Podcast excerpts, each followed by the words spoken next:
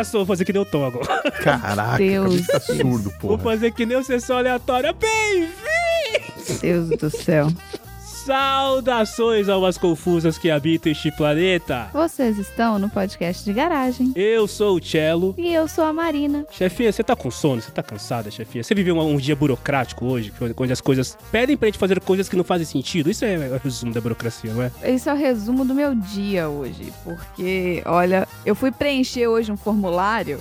E aí, cada formulário que eu preenchi, abria três novos formulários pra preencher. e eu saí largando nove formulários em aberto porque eu simplesmente não sabia as respostas pros formulários. Os Então. formulários apareciam em progressão geométrica. E amanhã eu vou virar pra minha chefe e vou falar, ela vai perguntar: e aí, você fez o pedido? Eu vou falar, então. Veja bem, Não.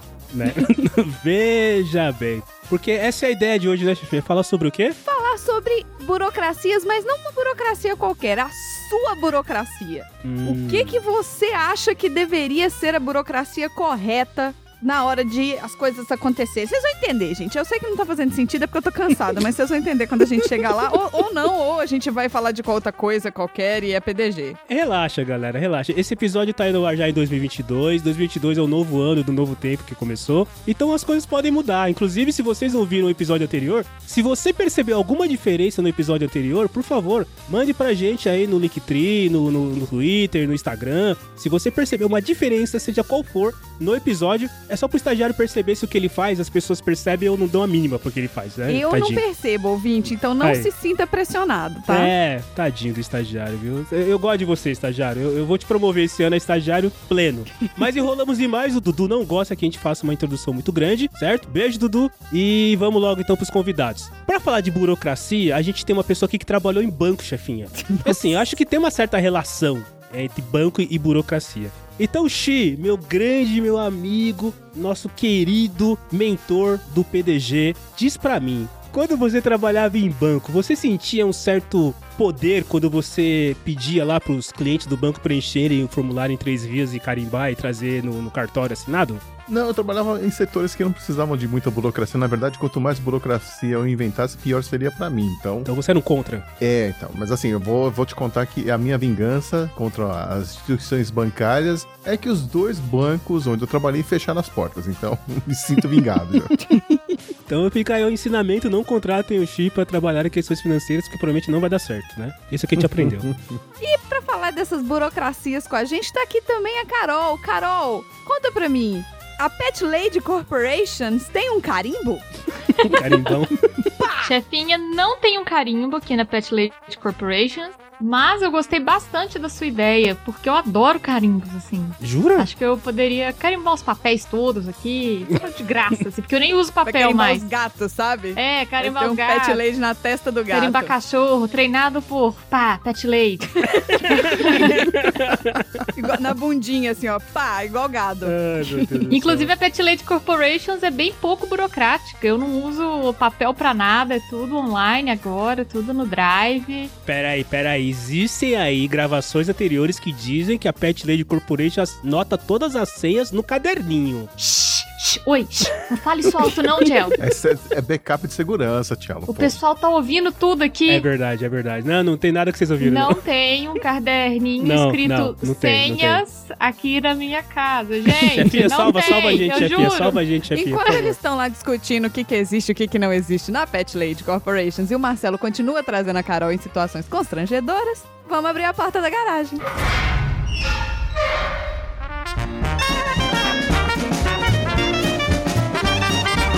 Você está no podcast de garagem.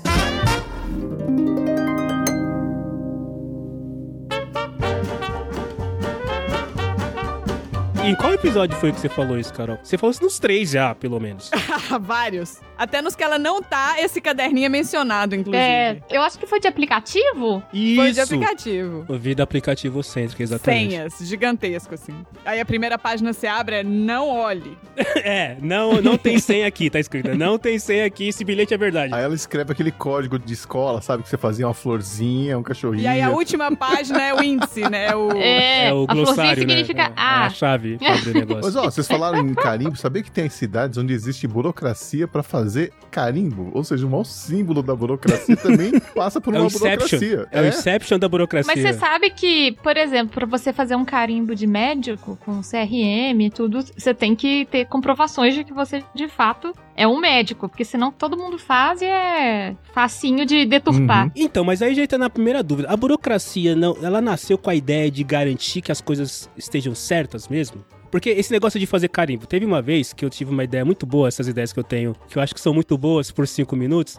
Um dia eu- tive uma ideia de fazer um carimbo escrito assim, vai dar merda. Manja, pra você poder carimbar as coisas no trabalho. Tipo assim, vai dar merda isso aqui, você dava uma carimbada. Eu queria levar isso a sério, assim, eu queria realmente mandar fazer esse carimbo. E aí eu fui numa loja de fazer carimbo e os caras eram cheios de burocracia pra fazer carimbo. Talvez eu não tenha ido numa loja mais amigável. Talvez eu tenha procurado alguém sério pra fazer uma palhaçada. E aí eu concordo que não foi uma boa ideia. Mas fazer carimbo é um negócio sério, não é tão fácil assim, Xi. Não, então, é que na verdade, todos esses procedimentos começaram com um bom intuito, né? Que era de garantir, de preservar, deixar a coisa legítima. Só que o exagero é que virou burocracia, né? Você tem que entrar com dois protocolos e aí pega o- a sua via autenticada, vai lá, leva no cartório pra assinar a- e re- reconhece a firma, porra. Então, mas eu sempre me pergunto, alguém efetivamente confere tudo isso? Se tem duas vias, se tem carimbo, se a assinatura A do cara chefinha me lá... lembrou que ela falou no começo que ela foi preencher um formulário que tinha que preencher outros formulários dentro do formulário. Era o formulário Seption, né? A gente É, entendeu. formulário. Isso. Recentemente eu fiz o reconhecimento de uma dupla cidadania que eu tenho. Olha aí. E aí eu descobri que o Brasil é sim um país muito burocrático. A gente adora um cartório, né? Carimbo três É, vias, putz. tem que ser autenticado. Ah, o brasileiro adora isso. Mas o italiano, ele é pior. Por exemplo, você tem que fazer o seu cadastro de italiano que mora no estrangeiro. Para fazer esse cadastro, você precisa do seu número do CPF italiano lá, que é o Codice Fiscale. Para você fazer o seu CPF, você precisa fazer um outro cadastro primeiro. E aí, para fazer esse outro cadastro, você tem que preencher três formulários, uma foto, você tem que pagar uma taxa, você tem que fazer uma ligação com não sei aonde na Itália. É tipo assim, é tudo que for para complicar a sua vida. Pra fazer um cadastro, você tem que fazer outro cadastro, sabe? E é por isso que eu anoto as minhas senhas. Porque se eu não anotar, eu não tenho A condições. culpa é da Itália. Se a Carol anota a senha no caderninho, a culpa é da Itália. É. Aquela bota Pra arrombada. cada site que você entra, você tem que fazer uma senha que é diferente, porque não pode repetir a senha. E aí cadastro pra fazer o cadastro. E aí pra fazer o outro cadastro, você tem que preencher um outro formulário. E aí marca o horário, porque não, não pode chegar lá, né? Gente, é uma coisa de deixar doido, Mas assim. olha só, fica- cara, você falou uma coisa que me abriu outra ideia também. Senha, qualquer senha que você vai colocar em site hoje é burocrática, que tem que ter maiúsculo, minúsculo, número, caractere especial, dar três pulinhos, digitar com a mão esquerda. Cara, é um inferno. Tudo puxa pra isso. E é aquele negócio que o Chico falou, é uma coisa que começou também como uma forma de ter mais segurança e tá virando um problema. E aí quando você esquece a senha, né? Aí você fala lá, recuperar senha. Aí você vai lá e digita uma senha nova. E o que que vem na mensagem? Você não pode usar uma senha que você já usou. Você fala, ué, Exato. mas eu... Como não? Eu acabei de esquentar essa senha, não funcionou, inferno. Pois é, então é uma burocracia dentro da burocracia pra deixar a pessoa completamente maluca. E no final é um monte de papel e eu tô começando a tomar um, um asco de papel. Assim, é um monte de papel, formulário, aí carimbo em duas vias, e aí autentica, e aí tem que rubricar todas as páginas, você vai ficando maluco, cara. Rubricar, ninguém lê nada que rubrica. Rubricar é um verbo, começa por ele, rubricar. É um Quer ver verbo. outro verbo que sumiu também? Endossar. Endossar o cheque, porque você, tinha que fazer isso, né? E muita gente falava que ia adoçar o cheque. né? do céu, cheque. Oxi, você trabalhou no escritório do banco. Trabalha no escritório de contabilidade em ban- dois bancos. Olha aí, a chefinha trabalhou, trabalha numa empresa terna e gravata. Nossa, e contabilidade é burocracia. Cansei de, Capaz, de viu? datilografar contratos em três vezes com papel carbono. Nossa, Eu Xi. fui buscar a origem da palavra burocracia. Tem um monte de coisa que eles explicam, tá? Mas como eu não quero ser burocrático aqui, eu quero ir direto ao ponto.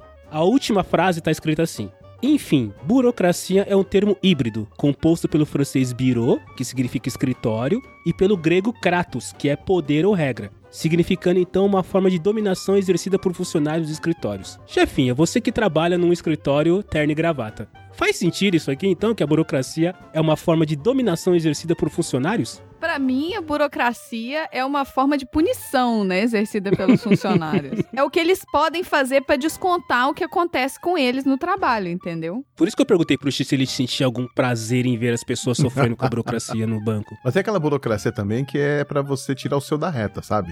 Tipo, ah, eu vou pegar um atestado aqui do senhor, porque vai que o senhor aprontou alguma coisa, eu, pelo menos o meu, tô tirando da reta. Ah, se fosse assim, chefinho, a gente deveria, então, a cada vez que alguém grava com a gente, a gente deveria mandar um formulário pra pessoa assinar, liberando o áudio dela para que a gente possa publicar nas redes sociais, né? Exato. Aliás, eu quase não vim gravar porque eu tava esperando o protocolo de confirmação de agendamento de gravação em duas vezes com assinatura autenticada e não veio, então... E, inclusive, eu lembro que tava rolando uma conversa no grupo esses dias sobre o ECAD. E eu aviso já que estou mandando meu boleto para os escritórios do PDG, porque eu acho que a gente tem que fazer as coisas corretamente. Mas pera aí, o ECAD não é só sobre música? Não me interessa! Não me interessa, Cello! o problema, eu acho, é quando a burocracia, ela vira burocracia em cima da burocracia, mas ela te leva para um labirinto do qual você não consegue sair. Deuses, eu vou pegar um vinho e vou tomar um gole cada vez que o Marcelo falar burocracia. Nossa, o chefinho vai ficar extremamente bêbado. não vamos terminar. extremamente. Aliás, quem vai ficar bêbado é o meu gato. Eu acabei de pegar ele bebendo a minha cerveja aqui. Sai! Caraca, Xi! Xi, eu vou te denunciar, Xi! Peraí, peraí que eu tô preenchendo meu formulário de denúncia aqui. Sério, virei, virei um segundo, ele enfiou a cabeça aqui dentro do copo. E agora, bebo ou não bebo? Bebo, foda-se. Eu falei dessa questão de que a burocracia, mais um gole chefinha. A burocracia leva a gente, às vezes, pra labirintos. E nesse exato momento, minhas queridas almas confusas, eu estou em 2022 no meio de um labirinto da burocracia. Eu vou resumir a história. No último trimestre do ano passado, 2021, eu troquei de carro. E eu comprei um carro de uma pessoa física certo? Então não fui, não comprei de loja, não comprei zero, comprei de uma pessoa física, beleza. Comprei, fomos lá no cartório, fizemos aquela pataquada, assina aqui você, tira a cópia aqui você, fizemos tudo isso e tava tudo certo. Autentico em três vias. Aí tem um contexto que as pessoas precisam lembrar, né? Devido à situação sanitária do país, de saúde, do mundo, não do país, o Detran aqui de São Paulo e acho que de outros estados parou de enviar multas, assim. Eles falaram, não, vamos parar, porque, enfim, tá tendo uma pandemia, então não vamos mandar multa durante a pandemia. E aí as pessoas que sofreram multas no período durante a pandemia não estavam recebendo as notificações. E aí agora, em 2022, o Detran acordou e falou, quer saber? Vamos começar a mandar multa. O Detran acordou e falou, quer saber? Eu tô com saudade de ganhar dinheiro fácil. é. Pega o backlog de multa e manda todo. Exatamente, chefe. E aí o que, que aconteceu? Bateu aqui na minha casa uma multa no meu carro atual, só que é uma multa de 2020, quando esse carro não tava comigo ainda. Tava com o proprietário em 2020. Ô, Tchelo, só te cortar um pouquinho. Eu achei. Eu sou muito inocente, né? Vivo num mundo utópico. Eu achei que as multas não, não existiriam, entendeu? Ah, você achou que eles iam falar, não, não, tá, tá é, de boa, eu achei galera. que era do tipo assim, Detran está de altas de multas. Está de altas. Mas não era isso, Não, né? eles guardaram. E agora eles começaram a mandar. Então se prepara que provavelmente, né? Eu tô até surpresa, viu, Tchelo? Porque tem dois anos que eu não tô recebendo multa. Nada, né? E agora que você me falou, eu comecei a ficar preocupada, viu? Então, aí eu recebi a multa. Cara, é simples, né? O carro não pertence, não estava no meu nome no momento que a multa. A multa é de 2020, nós estamos em 2022. Aí eu entrei na internet pra procurar como que tem que fazer. Aí eu tenho que juntar a notificação da multa, todas as cópias de que o veículo é meu, as cópias do recibo de quando o veículo passou pro meu nome. Se fosse fácil juntar tudo isso, tirar uma foto, um PDF e mandar pro e-mail, ótimo, mas não. Você tem que imprimir, colocar no envelope, e aí você acha que, ah, Thiago, você tem que levar lá no Detran, aqui na Avenida do Estado, aqui em São Paulo. Não, você tem que mandar pra uma caixa postal. Aí eu fui, imprimi tudo, belezinha, tal, tal. Escrevi lá envelope, caixa postal ao senhor dono do Detran, caixa postal, blá, blá, blá. Quando eu fui colocar no correio, o que, que eu descobri? A caixa postal não existe. A moça falou, ó, moça, essa caixa postal aqui, não, esse, esse CEP não existe. Eu falei, não, como não existe? Falei, não, tá aqui, não existe. Eu falei, tá aqui, ó, no site do, da Prefeitura de São Paulo. Lá, não, não existe. Aí eu voltei e falei, ah, legal, então acho que eu vou ter que levar no Detran. E aí tá escrito lá, devido à pandemia, não estamos recebendo atendimento. Então assim, eu não consigo fazer. O CEP não existe, eu já liguei lá, eles falaram que o CEP é esse, eu não consigo levar, e no final das contas eu tô ganhando uma multa que não é minha. Sério, é um labirinto, tô preso no labirinto, eu não consigo sair. Mas você não consegue contatar a pessoa e falar assim, ó, cara, você recebeu a multa aqui, vai, assina aí, que é sua e paga aí, faz favor. Não dá, sabe por quê, chefia? Porque acontece. Quando vem a multa, primeiro vem uma notificação de autuação. Quando você recebe a notificação da atuação, o Detran fala: olha, você fez merda aqui, você tem 30 dias pra falar se foi você que fez a merda ou não. Só que o Detran não mandou isso. O Detran já mandou a multa que já veio o boletim pra você pagar. Quando você vê o boletim, você não pode mais indicar quem foi que fez a multa. Você não teve nem a chance de fazer a indicação. Eu entrei em contato com a pessoa, ele pagou a multa. Então, mas o meu problema são os pontos que estão contando na minha carteira e não na carteira dele. Ah. Entendeu? Esse é o problema. A grana não tem problema. Eu liguei pro cara, falei, cara, ele é, puta, beleza, a multa é tá aqui. Depositou na minha conta, tá tudo O resolvido. problema é o ponto. O problema são os pontos que o Detran quer colocar literalmente na minha traseira. E não fui eu que bati na traseira de ninguém. Caraca, Tiago, você tá preso num. Sabe aquele bootleg lá temporal? Quando as pessoas falam que é um. Que não tem jeito, você tá preso no paradoxo temporal, você não tem como fazer É o isso. gato do Schrinder. Do Schrinder, eu sou o Tiago É. do Schrinder. Você tem uma preso. multa e não tem ao mesmo tempo. Você vai demorar tanto pra resolver isso que vai caducar os pontos já, então é mais fácil esperar. Não, então, aí com a lei que mudou, que agora são 40 pontos pra você perder a carteira, antigamente eram 20, né? Agora são 40. Nossa. E são quantos pontos? São 4 pontos. É multa de rodízio. Ah, Tchelo, vou ser muito honesta com você. É. Assume essa bomba aí. É, é mais fácil. Segura a bronca e foda-se, né? É, tipo. Você vai perder menos tempo na vida. Vou te ganhar pelo cansaço, né, cara? não vai Deixa pra resolver, lá é. e paciência, né? Peraí, Pois quatro é, tá pontos aqui. por furar o rodízio, então você pode fazer isso 10 vezes antes de perder a sua carteira? Que sacanagem. E aí tem uma outra situação que eu falei que eu tinha duas, né? Eu vou contar a última e parar de falar que eu tô falando muito. Eu trabalho numa empresa de varejo e tem a questão do sindicato. O sindicato tem uma regra lá que todo ano eles descontam um dia de salário por você trabalhar numa empresa que é associada ao sindicato tal. E para você fazer com que isso não aconteça, você tem que fazer uma carta de próprio punho, ou seja, não dá pra você imprimir. Aliás, eu lembro porque é sempre é a única vez que eu escrevo tanto no ano inteiro, assim. E aí eu tenho que escrever duas cartas, duas cópias, e levar no sindicato Eu fazia isso e também. fazer o quê, Carol? Carimbar. carimbar. Três vias. Isso, carimbar. Eles atuam daquele esquema. Se você não fizer, vai descontar do seu salário, um dia de salário no seu ano aí pra cobrir o sindicato. A maioria das pessoas faz, mas nesse caso, se você cair e sofrer aí pelo cansaço, vai descontar. Então, puta, você vai lá, no dia que todo mundo. E, e são poucos dias que você pode entregar, é um local específico, ou seja, é tudo pra efetivamente colocar na, no pobre trabalhador brasileiro de baixa renda. Passei por isso também. Na época que eu era professor de inglês, também, pra não sofrer um desconto do sindicato, eu tinha que levar essa carta lá no sindicato, que era longe e funcionava só nos horários em que a gente dava aula. Ou seja, sacanagem, né? Isso, é, eles, eles dificultam. Mas tem o sindicato dos professores de inglês, né? É, tem o sindicato dos instrutores de cursos livres. Tem sindicato dos podcasters? Acho que ainda não, viu? Vamos montar Talvez um seja das até uma- quatro Não aqui? dinheiro. inventa a moda não, Marcelo. Já tem muita coisa pra eu fazer. Não começa. Dá dinheiro. Se der dinheiro, já, já Se existe. desse, já, alguém já tava fazendo, Chico. É, exato. Se bem que os, é a maioria dos podcasts não, mais gasta do que ganha grana, então não, não vai, ninguém vai ganhar grana com isso, cara. Tchelo, você tá me desanimando demais, viu? Eu achei que esse era o ano. Bom, vocês já me desanimaram que a gente não ganhou na Mega da Virada. Agora que, que você tá aí, me desanimando mais ainda, que não vai ser o ano do podcast no Brasil de novo. Não, não, esse é o ano do podcast no Brasil, tá escrito. Eu vi várias tendências que esse é o ano do Mas podcast você não viu isso Brasil. num tweet de 2021? Talvez 2019, eu acho. Chefinha, muita burocracia na gringa? Tanto quanto aqui, já que a Carol falou que os italianos são piores. É, então, a Carol falou que os italianos são piores, mas eu tô sabendo que o Xi tá com uns problemas em Portugal também. Estou com os problemas. Xi tá com uns problemas em Portugal. Fizer. Os portugueses adoram também encher. Olha, eu vou falar que foi complicado. Um carimbo, uma assinatura, ah, então, ah, apostilamento de aia, vamos fazer umas tudo isso. Nossa, nem me fale nisso. Eu sei que eu tive uma confusão de documentação que no final das contas eu descobri que eu vivi a vida inteira com um documento que não era válido, porque ele estava errado. Ele veio errado do cartório. O meu registro de nascimento saiu errado do cartório. Vivi minha vida inteira com o documento errado. O Xi não existe!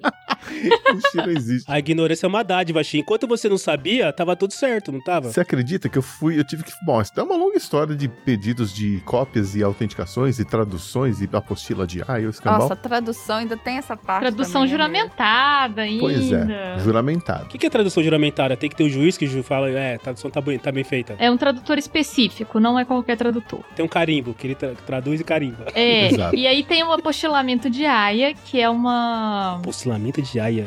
um carimbo também, uma etiqueta que cola no seu documento, que significa que ele é reconhecido na União Europeia. Ah, é tipo o. Como é que a gente chama? A autenticação. É, É, só que é. é, caro.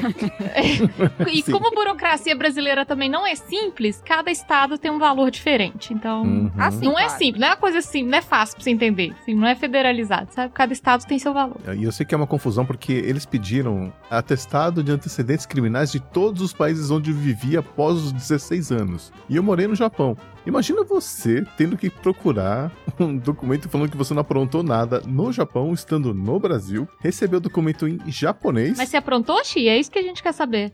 É, O que, que é. você fez no Japão, Mas Xi? se eu aprontei, eu aprontei em português, não foi em japonês. Então, ninguém sabe de nada. É verdade, aí faz a diferença total. Então eu sei que, assim, eu tive que. eu- O documento veio em japonês, tive que pedir uma tradução juramentada. Só que o documento já demorou pra vir. E ele tem validade de três meses. Então eu tive que pedir a tradução. Já consumiu um tempo. Tive que mandar para o escritório que tá cuidando disso, que é em outro estado. E aí de lá eles vão mandar para outro lugar lá em Portugal. Quando chegar lá, já vai ter vencido esse documento.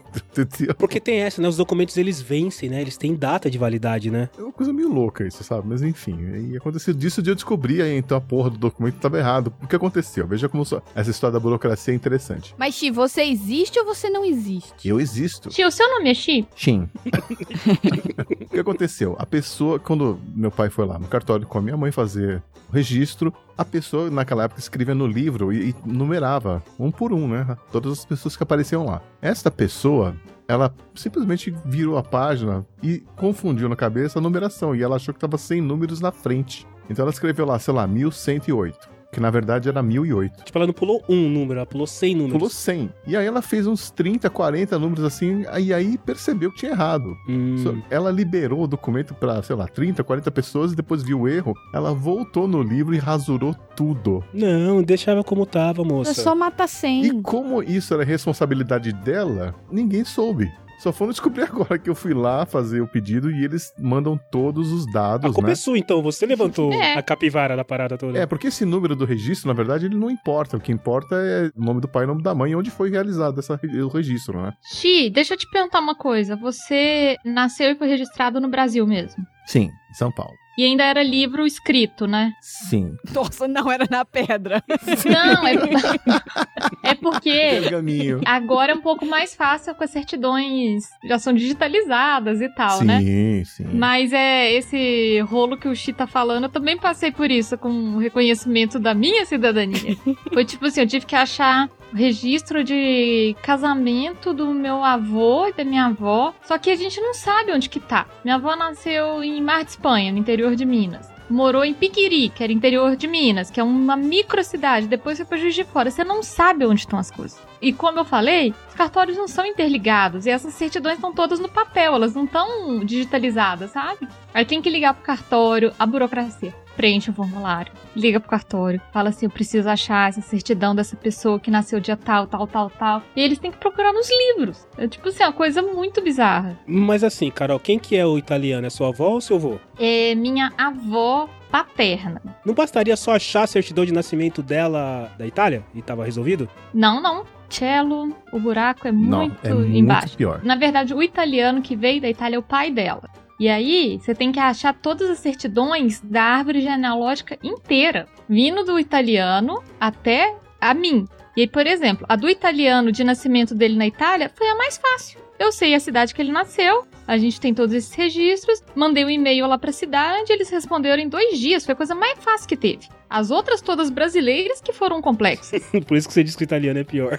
O italiano ele adora, adora um carinho. Mas assim, eu entendi que precisa, e aqui eu tô sendo unilateral, ou seja, eu nu- nunca conversei com ninguém que trabalha nisso pra alguém me explicar efetivamente por que que precisa disso. Mas se já tá provado que o teu avô nasceu na Itália, Katsu, pra que precisa de mais coisa, entendeu? Ti, eu sempre me fiz essa pergunta. Esse é o Marcelo, o Chi é o outro. Ele é o Eu cello. sei que eles são meio parecidos. Tem o chi e o cello. Eu vou me recolher a minha ignorância, gente. Desculpa.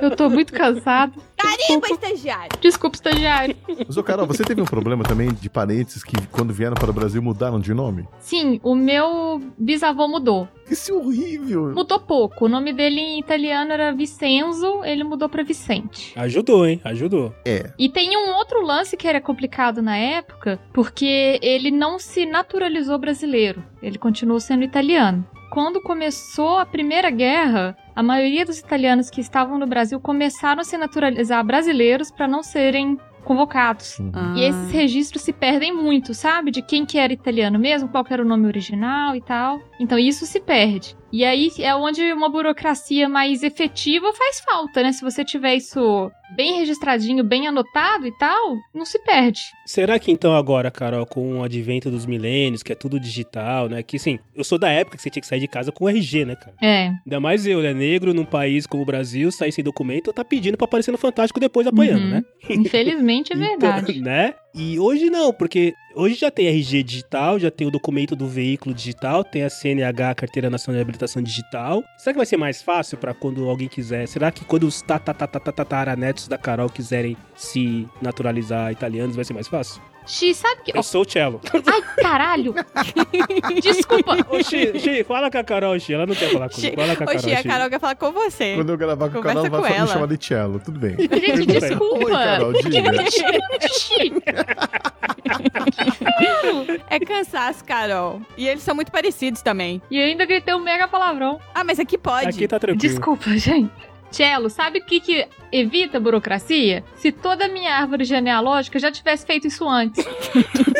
Se um dia eu vier a ter um filhinho, a primeira coisa que eu vou fazer é registrá-lo no Brasil e registrá-lo na Itália. Resolveu o problema, tá pronto. Tá resolvido, né? É, a questão é quem que vai ser o primeiro a fazer. Porque o primeiro a fazer já pegou toda a documentação que o resto precisa, entendeu? É, Então deve ter um negócio, então. Deve ter escritórios de advocacia especializados em fazer isso. Montar árvore, Sim. árvore ginecológica das pessoas. Tem vários, vários. Tem uma galera que, tipo, mora na Itália e é especialista em procurar certidões, porque tem gente que não sabe. Por exemplo, nós temos o registro todo da chegada do meu bisavô pra cá. Mas tem gente que às vezes veio, o italiano veio pra trabalhar e tal, veio como um imigrante muito pobre, não sabe em que porto entrou, que cidade foi, que cidade que nasceu na Itália. E aí tem gente que é especialista em fazer essa procura, sabe? Felizmente, no meu caso, eu não precisava de nada disso, mas eu achei interessante. E assim, agora com a sua cidadania italiana, você tem cidadania europeia geral, né? Tipo, você pode entrar em qualquer lugar. Só a Inglaterra que pulou fora lá. O resto tá todo mundo em casa ainda, né? É, exatamente. E tem algumas restrições para alguns países. do Tipo assim, a União Europeia tem livre acesso na maioria dos países, né? Mas alguns países você tem um pouco mais de burocracia para você poder entrar e viver regularmente. Mas é bem mais fácil, com toda certeza, bem mais fácil. Eu fico pensando efetivamente quem começou a criar essas coisas. Não, vamos fazer o seguinte, porque assim, eu, eu sempre lembro como as coisas nasceram, né? Então, a primeira pessoa lá atrás que tava morando no Brasil e falou, pô, eu sou italiano, eu nasci na Itália, eu vou tirar duplo passaporte. E aí ele foi procurar, sei lá, o, o departamento de emissão de passaportes do país, não sei como é que chama. E aí falou, então, eu quero o passaporte italiano. Daí o cara falou, hum, vamos fazer o seguinte, me conta toda a história da sua família. Traz aí o documento dos seus pais, é, assim, do né? seu avô. Traz aí. Traz aí. E, Tchelo, uma coisa que, sabe, eu acho mega interessante é que a Itália não tem, tipo, limite de gerações. Então, até, sei lá, se você tiver um, um quíntuplo avô, eu não sei nem como é que chama isso, que é italiano, você consegue. Você ainda consegue, sabe? Você ter o reconhecimento da dupla cidadania. Eu sei que pra Portugal não é assim. Pra Portugal você tem que ser ou tipo neto ou filho, uma coisa assim. Você não, Não. pode pular gerações, Ah, é? sabe? Eu Uhum. acho. Qual que é a relação, X? Você sabe qual que é a relação disso? Tipo, ah, não, você tem que ser sangue mais puro, tem que ser sangue mais novo. Sim, é até a primeira geração fora do país. A segunda geração já não tem direito. Sangue muito antigo a gente não quer, não. A gente só quer. É, é o mesmo sangue, mas tá contaminado, entendeu? É. Nossa, Mas cara. pelo menos eles aceitam a dupla cidadania, né? Porque no Japão não tem isso. Você tem que abdicar da sua nacionalidade pra virar japonês. É verdade. O japonês não pode ter dupla cidadania, então. Não pode. Pode ter mais que dupla? Pode ter tripla? Quádrupla? Quíntupla? Depende dos países. O país ele opta por autorizar você ter uma quantidade diferente de cidadania.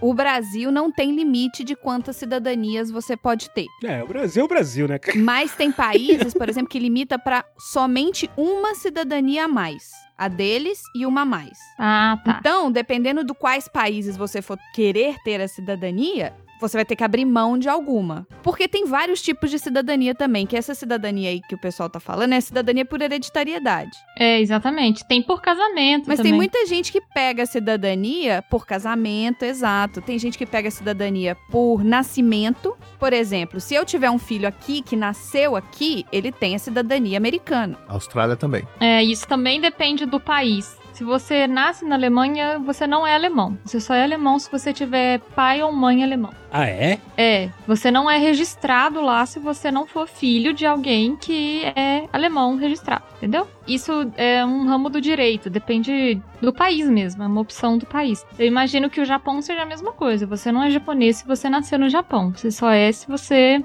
for filho de japonês. Uhum. Nossa, cara, é complexo esse trem. Meu Deus do céu. É muito complexo. E você também consegue a cidadania por trabalho. Ah, é verdade. A partir do momento que você passa um tempo como residente permanente, você já pode pedir a cidadania. É uso capião, né? Digamos assim. O, o caso dos Estados Unidos funciona para vocês? Se vocês quiserem, mais pra frente? Funciona para pessoas que têm o green card. Então, eu hoje estou com visto de trabalho. O green card ele não é uma cidadania, ele é uma residência permanente. Então, eu deixo de ser um working permit e me transformo numa residente permanente. Ou seja, meus impostos agora vão ser full para cá. Se eu tiver qualquer coisa no Brasil, eu vou ter que pagar os impostos aqui das coisas que eu tenho no Brasil também.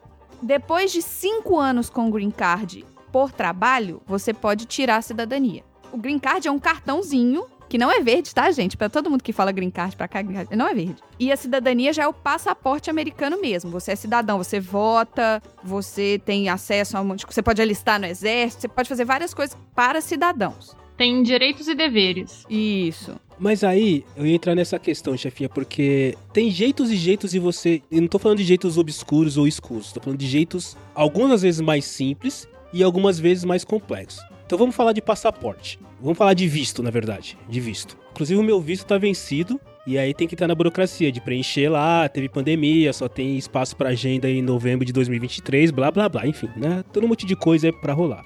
A primeira vez que eu tirei visto foi o visto porque eu ia fazer um curso na Filadélfia. Eu trabalhava numa empresa aqui no Brasil, que é uma empresa alemã que tem uma filial no Brasil. E cara, o visto foi assim de uma maneira tão simples, tão rápida. Praticamente eu não tive que fazer nada, assim, sabe? Tudo bem, o escritório da empresa de advocacia cuidou disso tudo e tal. Praticamente eu fui buscar o visto, assim, sabe? Não teve entrevista maior, aquela burocracia toda que o pessoal comenta, né? Como você se sente sendo privilegiado, Marcelo? Não, é, eu fui privilegiado, né? Sem dúvida nenhuma. Eu... Porque, olha, é. eu vou te contar. O visto americano nem sempre é, É. é tranquilão. E é caro, gente. caríssimo. Se você quiser ter. As empresas normalmente têm uma, uma equipe, né, que faz essas coisas, mas pra tirar visto, ainda mais com o dólar hoje, tá tipo mil reais o visto. E se você for negado, você paga do mesmo jeito. Então, Agora, vamos burocratizar mais. Marcelo, você sabia que pra tirar o visto de trabalho, eles te cobram uma taxa não reembolsável de 500 dólares, que é uma taxa antifraude? 500 dólares? É, além de você pagar a taxa normal de preenchimento, de agendamento, blá blá blá, você tem que ir lá num lugar que é todo cheio das portas de vidro. Isso é só pra quem tira visto de trabalho. Cheio das portas pesadonas, assim, a prova de bala. Aí você entra, você faz um pagamento de 500 dólares em dinheiro, só aceita dinheiro. Então você tem que ir pro consulado com 500 dólares em cash. você E vai aí igual você paga. um, um mafioso com uma maleta de dinheiro. Isso, aí, e em dólar, não é em real. Você tem que estar com a moeda dólar. E aí você paga essa taxa e é uma taxa que eles chamam de antifraude. É uma taxa que você está pagando. Olha, gente, eu vou explicar. Não, mas não vai fazer sentido, não importa quantas vezes eu repetir. É uma taxa que garante que você está falando a verdade e que a empresa que tá te levando pra lá é uma empresa verdadeira. E é você que paga isso. Isso, você paga, no caso eu paguei a taxa pro consulado, que é uma taxa antifraude, que é pra garantir pra eles que a empresa que tá me levando pros Estados Unidos é uma empresa real.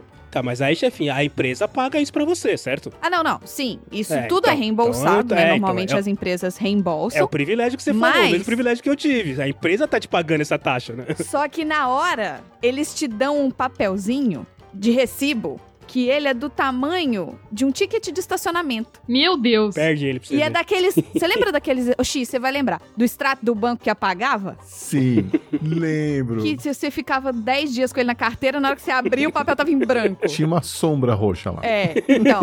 E o desespero, pra, porque você precisa. Só que você só pega o reembolso depois que você volta pra cá. Nossa. Aí é tal do tira foto, manda pro RH, ó, já fiz e que tá aqui. Nossa, tem que fazer escaneia. Eu escanei porque eu fico com medo de na hora de entregar aqui, o trem tá apagado ou apagando e tal. Nossa, você tem que plastificar esse documento, né? É.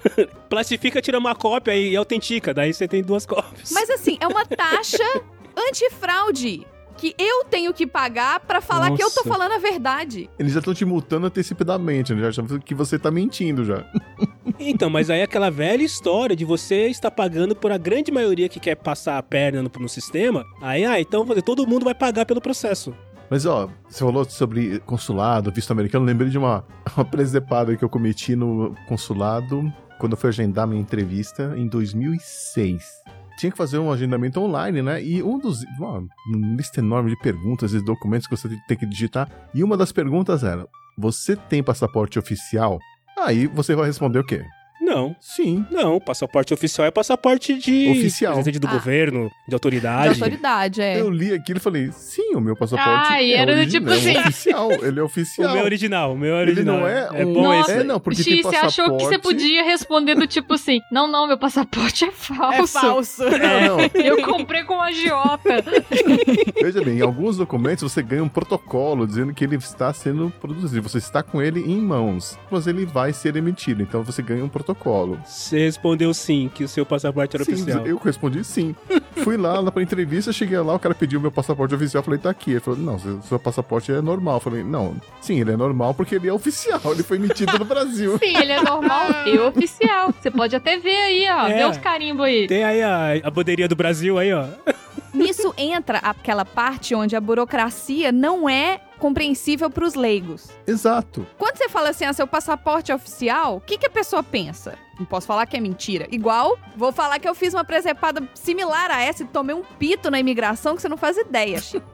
Eu, como eu acabei de falar, eu trabalho aqui, né? Eu tenho visto de trabalho. Então, estava eu belíssima passando a imigração, porque quando você entra com visto, você tem que passar pela imigração. Era 5 da manhã, né? Ou seja, o cara devia estar num humor maravilhoso. Eu cheguei, dei bom dia.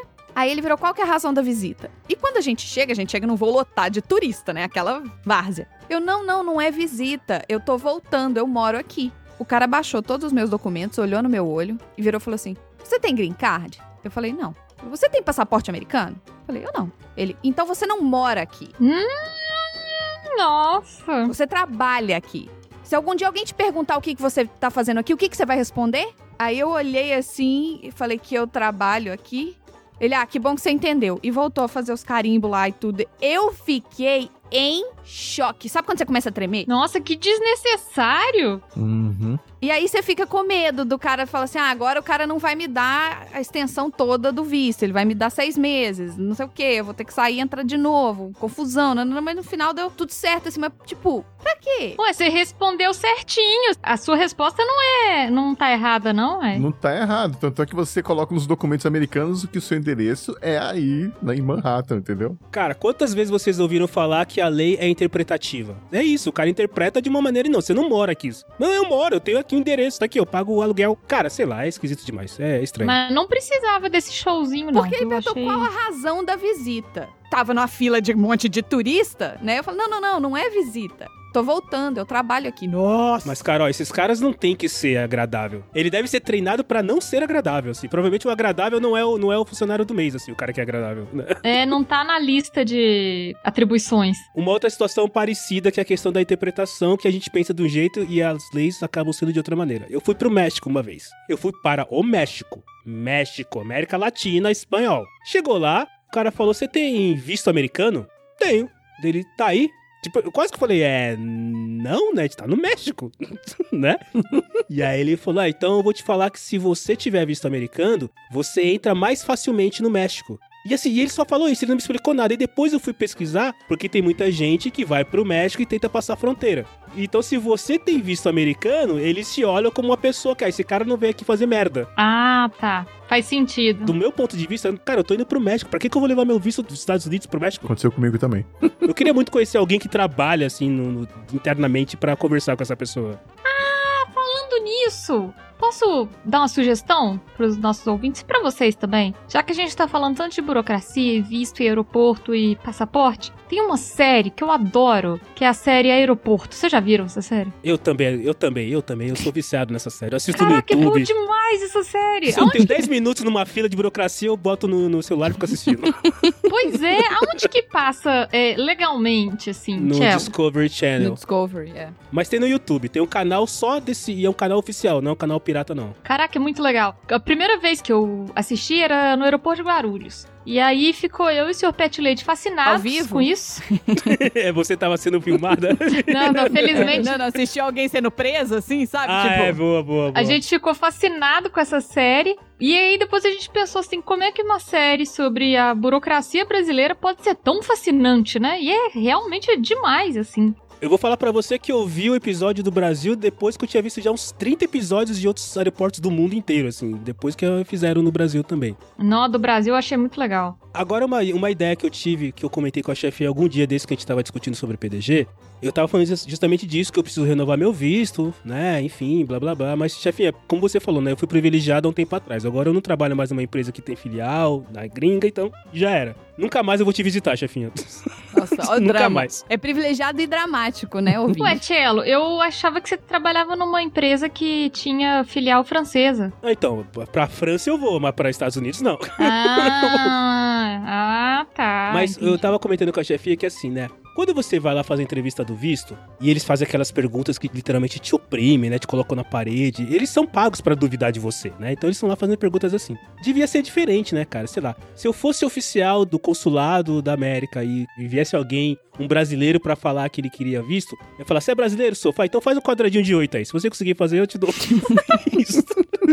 Eu ia dar atividades mais, assim, bucólicas para as pessoas fazerem para conseguir, para elas efetivamente merecerem o visto, assim, sabe? Tipo, você vai nos Estados Unidos fazer o quê? Ah, eu vou viajar. Tá, você vai comprar o quê? Ah, eu vou comprar. Você tem uma lista do que você vai comprar? Não, se você não tem, então você não sabe o que você vai fazer. É melhor do que perguntar se você trabalha, se você tem carteira de trabalho, quanto você tá levando de grana. Nossa, cara, é complicadíssimo isso. É tipo assim, uma lista do que você quer comprar, com as lojas que você já pesquisou. Deixa eu ver o carrinho de compras aí da BH.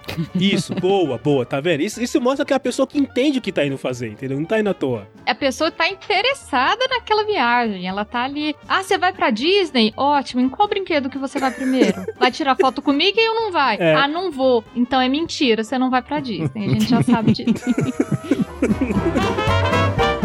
A chefia, quando ela mandou o convite para vocês, ela falou de quais burocracias vocês criariam para as coisas. Vocês têm aí alguma burocracia que vocês gostariam que as pessoas fizessem? Eu tenho. Eu queria criar uma, alguns documentos que deveriam ser exigidos, assim, são documentos que não existem, mas que deveriam ser criados. Primeira sugestão é comprovação de necessidade. Você tem que comprovar que você precisa da coisa que você está pedindo, principalmente no trabalho.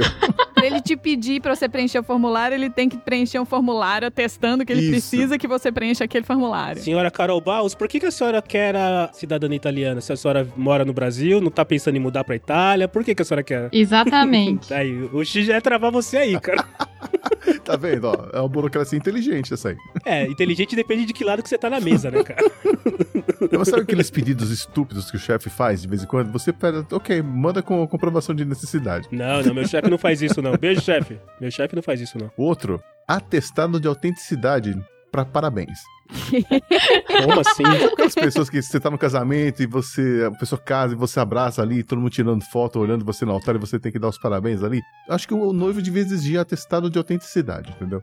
Atestando que ele realmente tá dando os parabéns e é sincero. Pra provar que o parabéns é sincero. que o parabéns vem do coração. exatamente. Ah, aquele parabéns, sem ser muito efusivo, não, não vale, é isso. Não, aí você pode fazer isso em aniversários, pode fazer em casamentos, em batizados.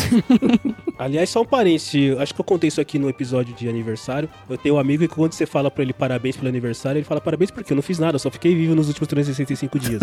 Nossa, eu acho que se ele mora no Brasil e ele ficou vivo nos últimos 365 dias, ele merece parabéns. Merece. Porque não foi tarefa fácil. merece, merece. que mais? Ah, comprovante de guarda compartilhada da minha vida.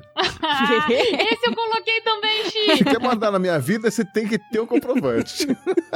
ah, não. Eu, eu, só exijo que pague um boleto para poder ter alguma guarda compartilhada da minha vida. Não precisa preencher nada, não. Pagando o boleto, tá resolvido. Pois é, eu elaborei isso dessa maneira similar que a chefinha, assim. Vou dar um exemplo para vocês, assim. No último ano, eu emagreci. Emagreci bastante. Perdi muito peso. E aí, é incrível como que as pessoas têm a liberdade de dar opinião de qualquer forma, assim. Como seu corpo é público, sabe? As pessoas dão opinião que ninguém solicitou. Ninguém quer saber. Não, não perguntei, não quero saber a opinião da pessoa, mas a pessoa tem a liberdade de dar aquela opinião. Então a minha vontade é realmente emitir um boleto pelo banquinho roxo, já mando pra pessoa, falo aí, ó, tá aí a, a sua taxa mensal, é só você acertar que aí você continua. Bota no PicPay, né? PicPay patrocina É. a gente. Eu vou criar um Você pode PicPay. andar com a maquininha já, cara. Exatamente. Aí você tem os níveis de cuidar da vida, É, entendeu? é tipo um padrinho. Você pode só dar um pitaco de vez em quando. Ou você pode fazer textão na minha rede social.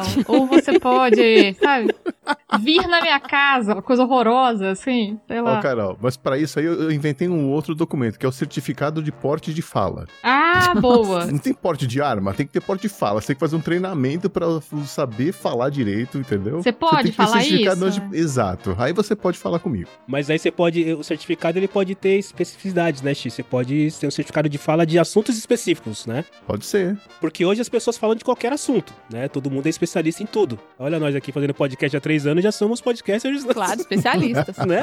Eu criei aqui um outro processo que, na verdade, é um processo para a criação de grupos do WhatsApp. Putz. Que hoje, qualquer pessoa, qualquer pessoa, qualquer Zé Tonto, vai lá, pega duas pessoas e e cria um grupo no WhatsApp. Como é que tem que ser, gente? Não pode ser assim. Você, primeiro você tem que mandar uma carta de próprio punho para o WhatsApp, informando que você deseja abrir um grupo no WhatsApp. E aí ele vai te retornar com uma lista. Aí ele vai pedir primeiro o certificado de necessidade desse grupo. Uhum, E já vai te bem. retornar com uma lista de formulários e documentos que você precisa apresentar. Claro que tudo em duas vias, carimbado, autenticado, com tradução juramentada e tal. Aí você devolve lá pro WhatsApp por SEDEX, só que na verdade, como é, é estrangeiro, né, tem que ser por um. Internacional, Sedex Internacional. É. E aí, em 30 dias úteis, você tem a sua resposta se você está apto ou não a abrir um grupo no WhatsApp. Já passou o churrasco, aniversário, né? E é non-refundable. Se você for declinado, Non-refundable. não é refundable. Ah, tem taxa, tem taxa também. Lógico Mas é que claro, tem, como é que não tem. vai ter uma taxa pra analisar seus documentos? tem que ter uma taxa. Você não consegue imprimir o formulário sem pagar a taxa, Marcelo. Pra liberar o documento, você tem que primeiro pagar a taxa. Exatamente. Muito bem, e muito antes, na verdade, de até pagar a taxa, o primeiro documento que você tem que apresentar é o seu certificado de necessidade. Essa é a primeira barreira. Se você não tiver esse, nem precisa começar com um processo que você não vai ser aprovado. Olha, de tudo que vocês falaram até agora, pra mim, o certificado de necessidade ele se adapta a quase tudo, cara. A qualquer situação, né? Qualquer coisa que você vai fazer, falar, comprar, pedir, cadê as necessidades? Apresenta o certificado de necessidade. Pois é. Mas como vai ser burocrático, então logo vão criar um órgão específico pra emitir esse comprovante, entendeu? Aí começa a burocracia a ficar descomplicada. Não, mas a burocracia acho que nunca é descomplicada, Xi. O objetivo é sempre piorar a situação, não é? Pois é. Aí caiu o sistema, a gente faz algumas coisas, deixa o sistema fora do ar, ah, invasão hacker, aí tira do ar. a gente contrata o, o Cello e o Andrezinho pra Sim. fazerem umas invasões hackers. Eu também criei uma, uma outra burocracia que tem a ver com o meu trabalho. Toda vez que qualquer pessoa, qualquer pessoa, pode ser família, amigo, qualquer pessoa, quiser me fazer uma pergunta sobre o pet dela, alguma pergunta que ela teria que me pagar pra eu responder, Se ela não fosse da sua família, né? É isso, né? não, não. Sendo minha família também.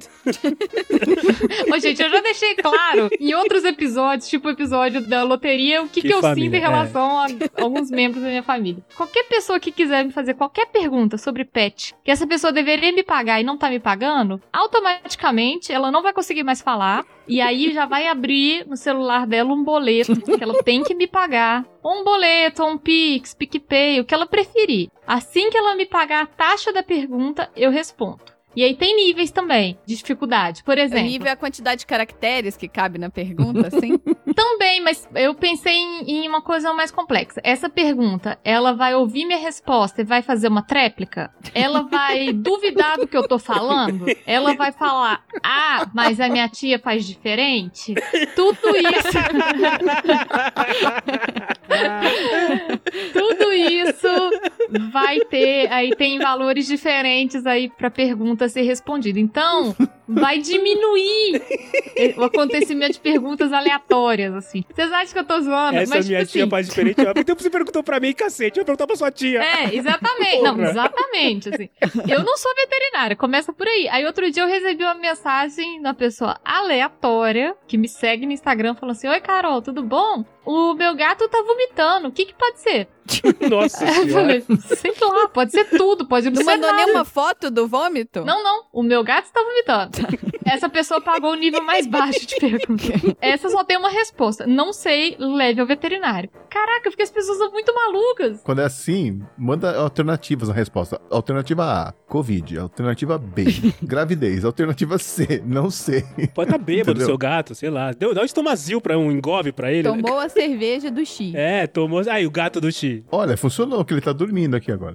Porque não é possível, gente. E aí, cobrando, eu acho que vai ajudar a direcionar um pouquinho aí as pessoas. É porque eu acho até que se fosse cobrado, a pessoa pensaria melhor na pergunta, entendeu? Ela mandaria mais informações pra fazer a pergunta, porque é uma pergunta e acabou, entendeu? Então eu tenho que mandar o máximo de informações possível, porque é isso. Exatamente. E aí, talvez a pessoa já entenda que ela pode reunir várias perguntas e me pagar uma consultoria. Vale a pena pra todo mundo? Se tiver mais de três pontos de interrogação, vai abrir um outro formulário falando em consultoria, entendeu? Ah, essa já é outra questão. Se você usar muitos caracteres de reticências, que também não entendo porque as pessoas usam muita reticência, É. ou ponto de interrogação, é mais caro também. Ô, gente, esse negócio das pessoas perguntarem coisas aleatórias pra mim, deixa eu contar a história rapidinho pra vocês. Quando eu era uma moça solteira, eu acho que eu nunca contei essa história. Eu era uma mulher solteira, antes de conhecer o Sr. Pet Lady, estava eu no forró, lá, linda, dançando forró e tal. Conheci um gatinho, estava lá com um gatinho, tá, tá, tá. E aí, o que que você faz e tal? O que que você faz? Papapá e tal. E aí eu falei, ah, eu trabalho com comportamento de cães e gatos. Ele, ah, é mesmo? Então, a minha cachorra, ela tá com um negócio que blá blá blá blá blá blá. blá.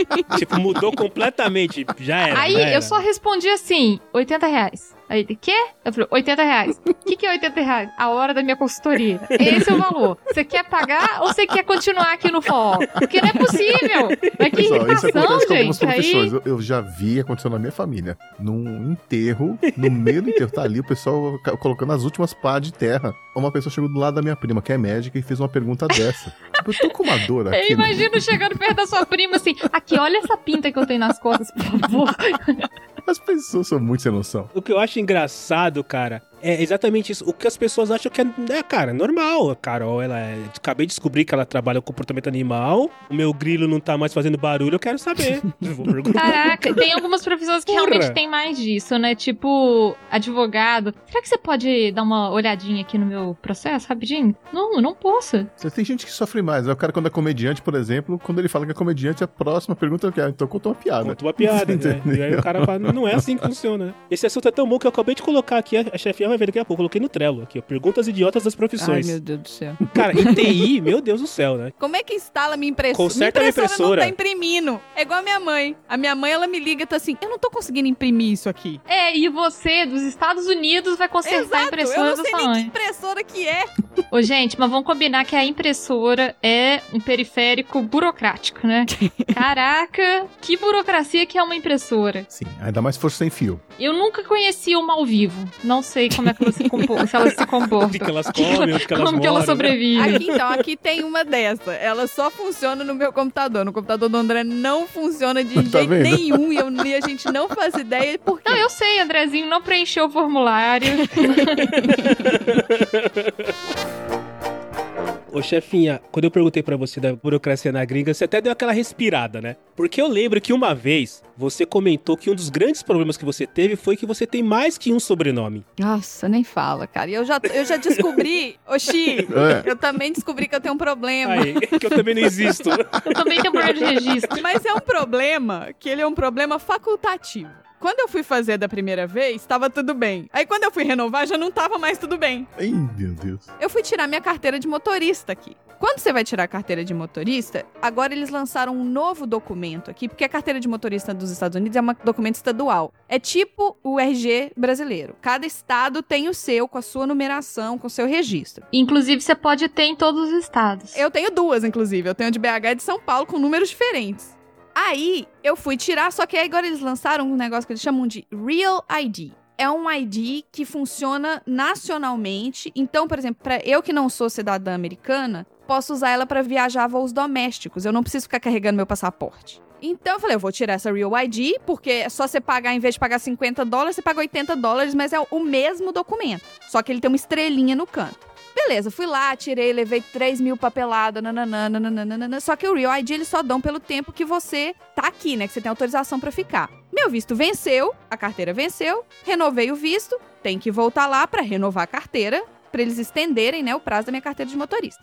Lá fui eu com toda a papelada do visto de novo, fazer a renovação da carteira de motorista. Uhum. Cheguei lá, a moça virou e falou assim: Senhora, o seu nome não tá batendo com o seu nome no Social Security. E aí você olha o meu Social Security, tem os meus quatro nomes lá, Marina e três sobrenomes. Aí você olha na minha carteira de motorista, tem meus quatro nomes lá, Marina e três sobrenomes. Aí eu falo, moça, olha aqui, ó, os dois documentos, eu tô te mostrando, ó. O nome é o mesmo, não, é tudo igual. Ela, não, mas é porque no seu Social Security, Marina, o sobrenome 1 e o sobrenome 2 estão como primeiro nome. Marina tá como primeiro nome, o sobrenome 1 e o sobrenome 2 estão como nome do meio, e o último nome está como sobrenome. Em todos os meus outros documentos, assim como é no Brasil, quando você olha o passaporte, tem lá nome, sobrenome. A gente não tem essa parada de nome do meio. É verdade. A gente tem um Uhum. nome e dois sobrenomes. E uma normalmente. cacetada de sobrenome. Então, assim, aí eu falei, mas é a mesma coisa. Ela, não, se não tá batendo, se não tá matching, eu não consigo emitir o Real ID. Eu só consigo emitir o Regular ID. Nossa. Aí eu, mas moça, eu preciso da Real ID, mas é a mesma coisa. Ela, não, pra você ter a Real ID, você vai ter que ir lá no escritório do Social Security Nossa. e ajeitar o seu Social Security pro nome tá certo. Só que aí eu fui entrar no site do Social Security, o Social Security tá fechado por causa da pandemia. Bem-vinda. Tá no mesmo labirinto que eu. Caraca, é igualzinho. Igualzinho, eu. Só que aqui, Marcelo, ainda tem uma outra coisa que é o seguinte: você pode mandar as coisas pra fazer. Igual tem aí a PO Box pra você mandar as coisas, só que você tem que mandar todos os seus documentos originais pelo correio. Ah, eles facilitam a vida, então. Você manda o original, não precisa tirar cópia. Nem a pau. Ou seja, eu teria que enviar meu passaporte, minha autorização de trabalho, meus documentos todos. Eu ia ficar sem documento e rezar pro trem funcionar. Não, e rezar pra não perder, né? Imagina perder seu passaporte, sei lá. Exato. Deus sabe quando, né? Então, aí eu falei com ela, tá, mas e essa regular ID? Qual que é o problema dela? Ela, não, o problema dela é que a partir de 2000 e whatever, acho que é 24, sei lá, só vai valer ela. Então a gente tem essa outra aqui, mas a partir de 2024 só pode ser a Real ID. Eu, não, moça, então me dá essa. Até 2024 eu resolvo essa merda, entendeu? Porque o que acontece? Meu visto vai vencer de novo no final desse ano, então eu vou ter que renová-la de novo no final desse ano, de qualquer forma. Aí ela me deu o documento, a carta de extensão, e aí o documento chega na sua casa. Peguei, guardei, cheguei em. Na hora que eu cheguei em casa, eu falei, ah, deixa eu escanear essa carta aqui, que é a carta de extensão, ela, você pode andar com ela como se fosse uma permissão. Na hora que eu bati o olho na carta de extensão, meu endereço estava errado. Ah, Eita. Meu Deus. Aí eu falei, não vai chegar. Muda pro endereço que tava escrito, então, né? Mais fácil, né, cara? Só que o endereço que ele tá escrito não existe. Ah, tá. Senão não dá pra mudar. Compra um apartamento no endereço. Porque o meu prédio tem uma pataquada de que, pra ser chique, vamos pegar os últimos 10 andares e chamar tudo de penthouse e vamos botar um PH antes? Aí tem PH 1A, PH 2A, PH 3A, PH 4A e os 10 últimos andares dão cobertura. Tipo, ok, não faz o menor sentido, eu sei. Mas o que, que a donzela fez? Ela tirou o PH da frente. Hum. Só que existem outros apartamentos no prédio. Então, por exemplo, se você ia na PH 3H, a pessoa pôs 3H e o 3H é lá no terceiro andar. Outra pessoa, outra família. Aí eu falei, puta que pariu. Aí o que, que eu fiz? Obviamente, isso aconteceu numa sexta-feira. Aí você tem que esperar da segunda-feira. Liguei pra lá, atenderam. Não, mentira, eu mandei no site, eles me retornaram a ligação e eu expliquei o que aconteceu. Ela falou: Ó, Marina, eu não consigo alterar o endereço no documento, porque aqui o seu endereço ele vem escrito na sua carteira.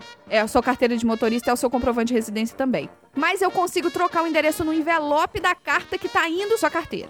Pra você ter o seu documento na hora que chegar aqui, mas aí você tem que ir de novo no DMV pra trocar pro endereço certo. Aí eu falei, tá, tá, só ajeita pra eu ter minha carteira. Só ajeita, não tem problema. Só pra chegar. Funcionou. Tá? Whatever gambiarra eles fizeram, tá com o apartamento errado escrito. E aí eu fui reparar nas caixinhas de correio lá da galera do quarto andar, do quinto andar. Tá cheio dos post-it. Oi, eu sou do PH5J e aconteceu um problema no Detran. Minha carteira vai chegar pra você. Por favor, meu telefone. Nanana. Tem vários post-its da galera. Nossa. Sabe o que deve ser isso aí, ô chefinha? Lá no sistema não deve aceitar letras, só números. Então é por isso que deve estar dando esse erro todo aí. Mas todos os apartamentos aqui são números e letras. Até os de baixo, os do nono, nono andar? Sim, porque é assim. o número é o andar e as letras são os apartamentos. Então, por exemplo, eu morei no 21A, que era no 21º andar, no apartamento A. No Brasil você consegue fazer isso nos sistemas, né? Porque eles pedem o número e aí o complemento, você pode digitar qualquer coisa do complemento, né? Então, mas aí é que tá, o meu apartamento, ela tipo assim, o PH que não foi colocado, mas tinha uma letra e um número depois. Ela colocou a letra e o número, mas não colocou o PH. Você vai falar que não cabe quatro caracteres? Tipo, e quem mora no 1001? Nunca chega. Nunca chega. Esse aí nunca chega, coitado. Tem que pôr M, é romanos, né? M-I, pra poder chegar na pessoa. Esse aí gasta uma grana em post-it pra colocar nas caixas de todo mundo aí. Ó, oh, galera, chegar aí sou eu. Aí, resultado, chegou a carteira de motorista. Na hora que chegou a carteira de motorista, ela vale por oito anos. Eu podia ter tirado essa merda dessa carteira três anos atrás, quando eu cheguei nessa porra desse país. Porque essa carteira de motorista normal não tá vinculada ao seu status imigratório. Migratório. É, você pode sair, voltar como turista e dirigir. Mas a carteira de habilitação brasileira, ela é válida por um tempo, não é? 90 dias da sua entrada, se você tá com visto de turista. Eu, quando eu vou tirar carro na segurança da informação estadunidense, pode desconectar agora, obrigado. Eu, quando eu vou pegar carro alugado, Carol, eu tiro com a minha carteira do Brasil, porque se chegar multa, vai pro Brasil, entendeu? Ah, faz sentido.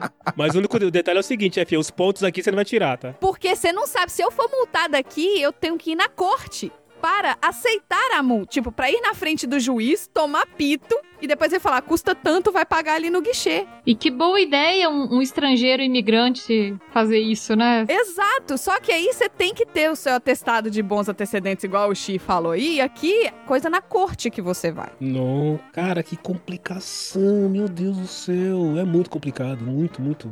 Aí, assim, a minha esperança é que na próxima renovação de documento, como vai ser uma renovação mais complicada ainda, eu vou ter que renovar meu Social Security. Isso porque ninguém sabe que eu casei. Ah, Aí, é. quando eles descobrirem, vai dar merda, entendeu? Mas ninguém sabe. Aí tem hora eu vou preencher os negócios no Brasil, eu não sei se eu boto casada, porque minha certidão do casamento é daqui. Será que eu sou casada? Só que quando eu for pro Brasil, ou o André, né? Que eu casei com ele, tá, gente? Quem não sabe, eu casei com é, ele. O André tá sabendo, né? Ele tá. Ele tá porque ele assim, ele tava no Zoom, no mesmo Zoom na hora. Então, beleza, então tá bom. O primeiro que for pro Brasil tem que ir no cartório em nome dos dois, com a certidão, para poder tirar a certidão brasileira de casamento. Eu não posso fazer isso, não, Jeff? Manda pra mim por WhatsApp, eu vou no cartório. Não, nem minha mãe pode fazer isso. Tem que ser. Tem que um, ser um dos dois. Uma das vítimas. E se for, por exemplo, um brasileiro casado com pessoa de outra nacionalidade, é o brasileiro que tem que ir. O nosso caso é porque, como nós dois somos brasileiros, tanto faz. Uhum. É porque só o brasileiro vai entender a burocracia que tem que fazer aqui. Ih, rapaz, é a diferença de um cartório de notas para um cartório de registro civil. Um tabelionato. Um tabelionato, verdade. Eu tinha uma amiga, beijo, tia Amélia, era minha vizinha. Ela às vezes estava à toa em casa e ela já tinha mais de 60 anos. Só que não parecia. Aí eu tinha que, às vezes eu tinha que ir no cartório, eu ligava pra ela, tia Amélia, vamos no cartório comigo? Você passa na eu frente. Eu levava ela pra furar Olha fila. É, ela fazia cara de velhinha, sabe? Ela, tipo, andava mais devagarzinho e tal, e a gente furava a fila e fazia as coisas mais rápido. Eu levava ela pra dar os rolês, aí eu pagava o almoço, era assim, gente. Quem nunca pegou o irmão bebê pra furar fila na hora de votar? O Daniel votou quando ele era bebê, comigo, com meu pai e com a minha mãe. Ah, eu já vi esse veneno aqui, hein? É, então. Inclusive, pra quem não sabe, casar é uma burocracia tremenda. Você precisa de pelo menos 40 dias de antecedência para você Sério? conseguir casar no cartório. É. Se quiser ir casar, tipo, ah, vamos casar no final de semana? Na, na final de semana não, mas vamos casar na segunda? Não, você tem que Não. fazer. Você tem que dar entrada na documentação. Tem que fazer todo o processo E qual é a antes. taxa pra, pra casar? Mais ou menos 400 a 500 reais. Nossa, Uh, cara, você já tá pagando 200. 500 reais, você ainda tem que fazer um monte de burocracia. Isso é porque muito... se você não trocar seu nome. Se você trocar seu nome, aí você tem que renovar todos os seus documentos. Mulher, não troque seu nome. Não troca, isso gente. Não, vai te não dar. troca. É trabalho só pra você. Mas pra que alguém trocaria o nome? Qual é o benefício de trocar o nome? É uma coisa meio patriarcal mesmo, né? De você ter o nome do seu É, marido, De é. sobrenome do marido ser o sobrenome que. Não, mas benefício não tem, né? Não. É benefício Quer dizer, nenhum, a mi- assim. A minha esposa teve. Qual?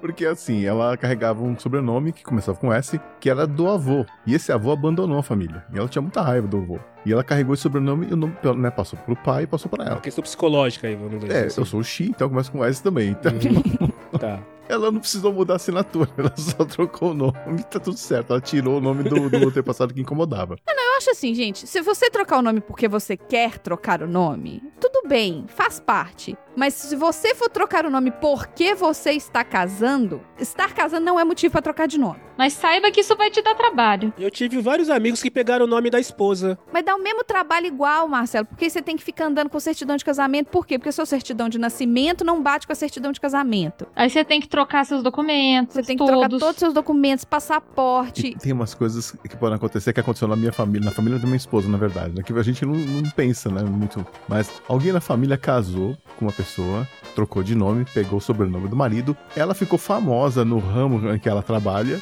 e ela foi conhecida pelo sobrenome. Ah. Quando ela separou, ela resolveu manter o nome. Eu já vi várias médicas falando assim: ah, não, eu sou a doutora Fulana porque eu que fiz a faculdade de medicina, não foi o meu marido. Então, assim, eu não vou botar o nome dele e trocar de nome. Só que ela casou de novo. E aí o que aconteceu? Ela queria manter esse nome do cara e pegar o sobrenome do outro. Aí o cara falou: não, velho, você tem que fazer uma escolha aí. Nossa, olha a confusão. Eu tenho um sobrenome só. No meu caso ia ser mais fácil, então, chefia, nessa treta toda aí, né? Eu tenho um so... Ou seria ser mais difícil, porque eu não tenho o nome do meio, eu só tenho um sobrenome. Não, pra você é de boa. O nome do meio é opcional aqui. E aí, quem não tem nome do meio, mas tem outra pessoa com nome igual aqui na firma, eles botam um X no meio. Então você seria, por exemplo, Cello X sobrenome, arroba, blá blá blá. Porra, ia ser legal, hein? Cello X. Por exemplo, o meu e-mail do Brasil era meu nome, ponto, meu último sobrenome, arroba empresa. Quando eu vim pra cá, o que, que eles fizeram? Eles pegaram meu nome, uma das minhas iniciais do meio e meu último nome, arroba em mesma empresa, porque eu não podia usar o mesmo e-mail. Ah, não? não, porque tá. é outra conta de e-mail, é como se eu fosse outra funcionária aqui. Nossa senhora. E isso foi um problema. Por quê? Porque na hora de renovar o meu visto, olha só. Ai, gente. Por isso que eu tava quieta no começo, porque eu sabia que quando eu começasse eu não ia parar. Eu tinha que provar todo o meu trabalho na hora de renovar, tá?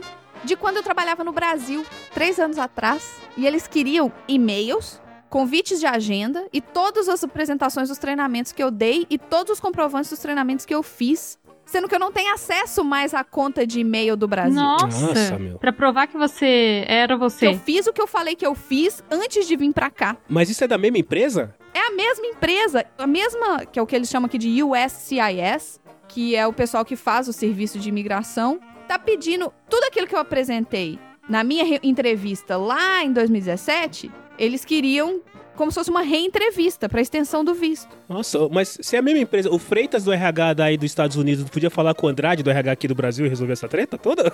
Não, porque o Freitas, ele lida com 80 mil pessoas. E ele tá cagando pra Marina.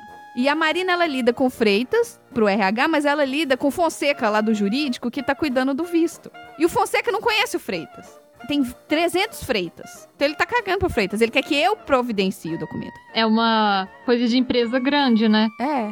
A sorte é que a gente conversa pouco, né, Carol? A gente conhece as pessoas. Então eu já mandei o instant messenger da firma.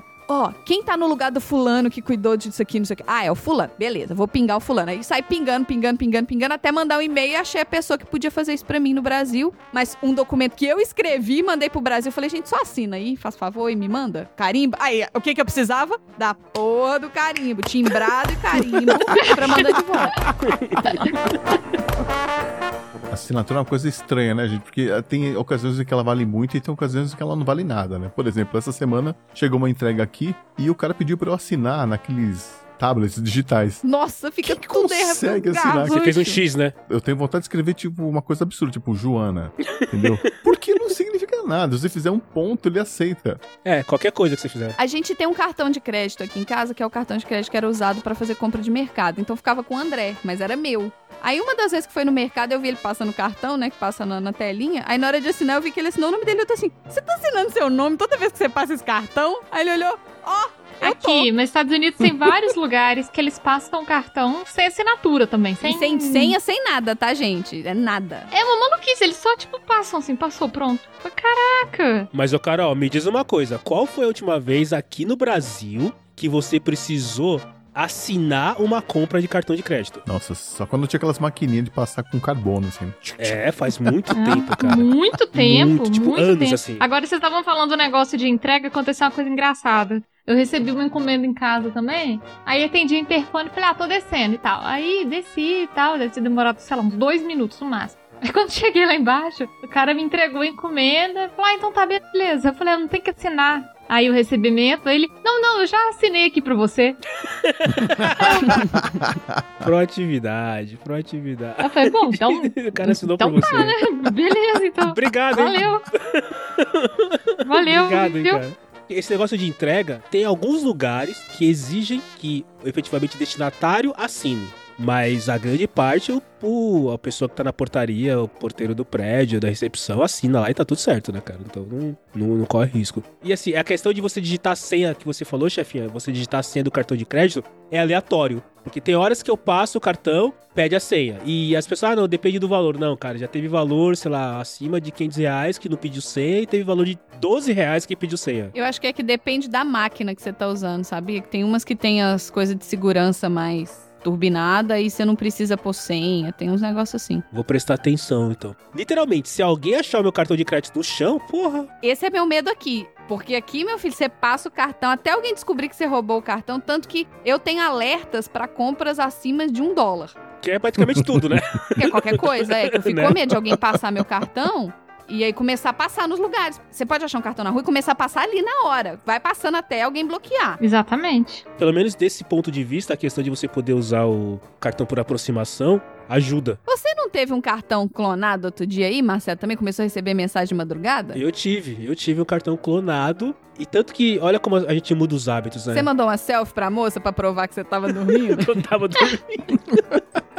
Assim como você recebe ligações de telemarketing, você recebe SMS no celular de coisas que você nunca pediu. Sei lá, eu já contei aqui uma vez que eu devo ser conhecido em algum lugar aí como Isabelle, que toda semana vem lá, Isabelle, o seu saldo está negativo, Isabelle. Nossa. Mas uma vez, sério, eu contei isso pra chefia. Eu tava dormindo, tipo, era umas três da manhã, e, cara, por acaso tocou a mensagem e eu raramente olho, eu fui olhar. Aí tava lá, compra aprovada no seu cartão, 4.500 reais. Deu, acho que alguma coisa tá errada. Que legal que você tem um limite alto assim, Tchel. Deu dois minutos, chegou outra. Compra aprovada no seu cartão, 1.200 reais. Cara, em resumo, fizeram 20 mil reais de compra no cartão. Presta seu cartão, Tchelo. Nossa, que cartão limite. Meu cartão Nossa nunca senhora. seria usado desse jeito, porque não tem Então, esse mas limite. deixa eu terminar de contar, porque tem uma coisa no cartão. Quando você ultrapassa o limite do cartão, tem algumas operadoras que eles cobram uma taxinha e liberam o limite pra você. A galera foi comprando, comprando, comprando. Cara, sério, estouraram meu cartão. E aí, mas aí eu tenho, tenho que, tenho que admitir. Eu liguei na, na, na empresa e falei, ó, desculpa, eu tava dormindo, não não fui eu e tal. E aí o pessoal arcou. Agora, Marcelo, pra alguém agendar uma reunião com você, tive essa discussão com o André esse fim de semana. Você é daqueles que tem o controle sobre a sua própria agenda? Ou você é aqueles que terceiriza o controle da sua agenda? Ou você é daqueles que, ah, manda aí se der eu vou, e aí fica aquele monte de reunião uma em cima da outra? Ou você mantém sua agenda atualizada e se a pessoa mandar e tiver vago é porque você tá disponível pra fazer aquela reunião e você bota tudo na agenda. Como é que você é, assim? Você que também trabalha numa empresa terno e gravata, que faz milhares de calls. Eu sou daquele que olha na agenda e escolhe qual reunião vai participar. Porque tem várias, assim, no mesmo horário. Manja, assim. E, sério, eu não tô brincando, é isso mesmo que acontece. Eu olho e falo qual que eu vou participar. Normalmente tem de duas a quatro reuniões no mesmo horário. Mas isso piorou por causa da, da história toda, do home office, blá blá blá. Tipo assim, café, né? Que você ia tomar um café com o cara e resolvia o problema e virou um, virou um call, virou uma reunião agora. É, eu ia perguntar isso. Precisa desse tanto de. Essa questão do home office bagunçou, Carol, porque como a gente tava no escritório, se eu tinha que resolver alguma coisa com a Carolina, eu levantava, ia lá na mesa da Carolina, dava dois tapinhas no ombro dela e falava, Carol, Não me sabe encosta. aquele negócio? Não me encosta, Tchel. Você não põe a mão em mim. Social distancing. Já levanto, joguei a caixinha de clips no chão. Que que é isso? O carimbo, né? Caiu o carimbo do... Carol, na verdade, na hora que você encosta nela, ela já te entrega um boleto falando que se você quiser alguma coisa, por favor, pague esse boleto. 80 reais. 80 É. reais. Malandro. 80 reais. Cara, é 80 um reais. chihuahua no trabalho. Eu, eu vou ser muito honesta com vocês, assim. Eu trabalho há tanto tempo já como autônoma que eu não consigo me ver trabalhando com chefe. Tendo que, tipo assim, responder alguém, Participar assim. reunião por participar só. O meu marido, ele fala comigo pelo menos duas vezes por dia. Essa reunião não precisava ter existido. Ele sai do quarto com a cara assim, derrotada e fala: Não precisava existir essa reunião. É, exato. Mas respondendo, chefinha, é assim, eu, eu escolho. Eu falo, bom, essa reunião eu vou participar, essa aqui eu vou pedir pra alguém ir, e essas outras três eu vou ignorar solenemente. É assim que funciona, infelizmente. O André ficou em choque que eu falei que assim, a minha agenda, ela tá toda atualizada. Ela tem inclusive os horários do PDG, ela tem os horários da minha aula de pilates, ela tem bloqueios para comer, porque senão eu esqueço. Ela tem bloqueios tipo de tre... Ah, eu tenho que fazer um treinamento, eu boto o bloqueio do treinamento. Então, se tem um buraco, você pode marcar na agenda lá. Você só precisa me pingar e falar, ó, eu preciso que seja nesse horário, porque alguém muito mais importante que você só tem esse horário. Se vira. Mas tirando isso, eu sempre, né, se eu tenho o espaço vago, é porque eu estou disponível para fazer uma reunião. O André ficou em choque, falou não. Nossa, que inveja. Também tô em choque, junto com o Andrezinho. Tô de mão dada aqui tomando eletrocutado com o Andrezinho. Que o André, ele tava reclamando das pessoas burocráticas que terceirizam, né, o controle da agenda, que é o tal do, ah, você quer saber que horas que eu tenho disponível? Fala com a secretária. É, normalmente diretores fazem isso. Normalmente diretores têm uma secretária ou um secretário, enfim. Ai, gente, mas as, as agendas hoje estão na nuvem. Você consegue ver quando a pessoa tá disponível ou não, entendeu? Nossa, jamais faria isso. Jamais. A pessoa tem que me falar, do tipo, eu quero fazer uma reunião com você. Me fale seus horários. E eu tenho que ter o controle absoluto disso. Teria que te mandar um e-mail pedindo a reunião e mandando três opções de horário, Carol? Só te pingar falando, ah, que horas que você pode? Como é que funciona? Faz assim, me manda um e-mail, ou então uma DM no, no Instagram, no Twitter, tranquilão também. E ele fala assim: Ah, tô querendo fazer a reunião com você. Fala o assunto, porque aí eu decido se eu vou fazer a reunião com você ou não. Carol, Carol, me, me dá um abraço, Carol. Gente, pelo amor eu de Deus. queria que as pessoas fizessem isso. Tchelo, uma vez, uma menina que, tipo, trabalhou comigo, sei lá, por três meses, há um zilhão de anos, me mandou uma mensagem assim: Oi, Carol, tudo bom? Que cidade? Blá blá blá. Então, tô querendo fazer uma reunião com você e tal. Como é que você tá de horário? Eu falei, inclusive ela chama Marina também. Falei, Marina, me adianta o assunto? Sim, porque a gente já decide, né? Ah, é sobre uma oportunidade de negócio. Ah, não, não, é, isso não aí é não. não, é. Não é não. Jequiti, Uma coisa imperdível. Você, aí eu falo, Não não, é. tenho interesse, muito obrigada, não vamos fazer essa reunião. Tanto que quando eu falei que eu escolho qual é a reunião, normalmente a reunião que no corpo do invite não tem o assunto é a, provavelmente a que eu não vou participar. Me diz qual é o assunto. Quando eu mando o invite, eu mando assim: ah, tô marcando isso por causa disso, disso e disso, pra gente discutir isso, anexo o que tiver que anexar. O objetivo. Porque eu sei que as minhas reuniões, como eu sou ralé, diferente daqui da garagem que eu sou chefinha, lá eu sou qualquer coisa menos a chefinha, eu sei que eu vou ser remarcada, porque eu sou ralé. Então quando eu mando um invite, eu já boto o que que é, porque quando remarcam, vão remarcar e vai empurrando, vai empurrando, vai empurrando, eu já esqueci pra que que era, entendeu? Chefinha, depois você pergunta pro Andrezinho se ele fez a mesma coisa que eu fiz. Se você olhar na minha agenda profissional, você vai ver que todo dia, do meio-dia a 1h10, tá escrito assim, TOPDMA. Todo dia, inclusive sábados e domingos. Sabe o que é TOPDMA? É tira o pé do meu almoço. Perfeito. Que é pra garantir que ninguém vai marcar reunião no horário entre meio-dia e 1h10, que é o horário que eu costumo almoçar. Então, mas eu, por exemplo, eu tenho isso também. Eu tenho os bloqueios de almoço, eu tenho os bloqueios de treinamento, eu tenho uns bloqueios que é tipo umas coisas que eu toda semana eu tenho que fazer e eu tenho que fazer na segunda-feira. Então eu já bloqueio uma hora toda segunda-feira pra fazer essa coisa específica. Você tem bloqueio pra trabalhar? Tem bloqueio pra trabalhar, inclusive. Tipo assim, ah, eu vou ter uma reunião com o chefe que é mega importante, que eu tenho que preparar o material pra essa reunião. Isso. Eu agendo uma reunião comigo mesma pra preparar o material pra próxima reunião, entendeu? E às vezes eu não vou na reunião que eu marquei comigo mesmo. E é bom porque às é vezes as extremo. pessoas me pingam e falam assim: ah, eu sei que você tá em reunião. Quando você puder, faça nananana. E eu falo, ah, sim, sim, tô em reunião, sim. Quando outra pessoa vê a agenda, só aparece ocupado ou livre. Não aparece o que que você tá fazendo especificamente. Ah, então isso depende. Aqui, no- pelo menos na empresa que eu trabalho, você tem que configurar o e-mail, a agenda, pra ela não mostrar o que é que tá lá dentro. É, não, aqui o default é não mostrar. Eu acho muito esquisito quando as pessoas mostram, que tem umas pessoas que mostram, falam, ai, gente, eu não quero saber com quem que você vai tomar café. Não, tem gente que mostra, mostra o assunto, mostra coisa pessoal, mostra tudo. É um pouco demais, né? Happy hour do não sei o que lá das quantas, gente, não bota isso, né? Público pra todo mundo ver. O meu tem os PDGs, tem as sessões aleatórias, tem o Pilates, tem o horário de deslocamento pro Pilates, porque, Olha né, eu aí. preciso sair de casa pra ir pro Pilates, então se um arrombado me bota um horário logo antes do Pilates, não dá tempo de eu chegar. Que organização, chefinha. Como eu queria ser assim. Porque eu trabalho com equipe global, né? Então eu posso receber um convite de reunião do pessoal que tá em outro fuso. Eu já fiz reuniões, por exemplo, nove da noite no meu horário aqui. Porque era sete da manhã pros caras lá. Eu recebo também, mas também é outra categoria que eu ignoro, porque daí é outro fuso, né? É, aqui não, Tá não abemos categoria essa Que eu opção. procuro ignorar. Mas quando eu estiver morando no Japão, a gente isso vai estar resolvido. Eu só queria falar uma coisa, pessoal, de tudo que a gente comentou aqui, o que mais tá batendo na minha cabeça agora é que a chefia falou, não sei nem se tava gravando, mas que ela vai morar em Londres, e aí é outro fuso horário no Japão, e eu quero ver que hora que nós vamos gravar o PTG. Ih, rapaz. Fim de semana tá aí pra isso. Estagiário, se vira aí na agenda, porque, né, vamos ter que gravar em horários aí alternativos. Não, mas você sabe o que, que eu vou fazer? Eu vou fazer todo mundo acordar às seis da manhã no sábado pra gravar PDG comigo, entendeu? É, porque vai ser seis da tarde pra você, então tá um ótimo Pois horário é. Pra gravar PDG. Exato. A Carol e o Ti, que são aí figurinhas carimbadas. Olha a ligação do carimbo, carimbados, né? Carimbadas e autenticadas, que fique Gente, bem nem claro. existe figurinha mais, gente. E juramentadas, e juramentadas. Aí, a Carol com cidadania dupla, o Chi que não existe, né? Aparentemente não existe. Aparentemente o Chi é uma farsa, o Chi é um fake news ambulante. É, meu Deus do céu. É que eu tô contando uma coisa que não aconteceu ainda, né? Que a, a Carol foi escolhida como uma das melhores. Carol tem fãs, tem alma confusa que é fã Tá da no Carol. ar já. Tá no ar já?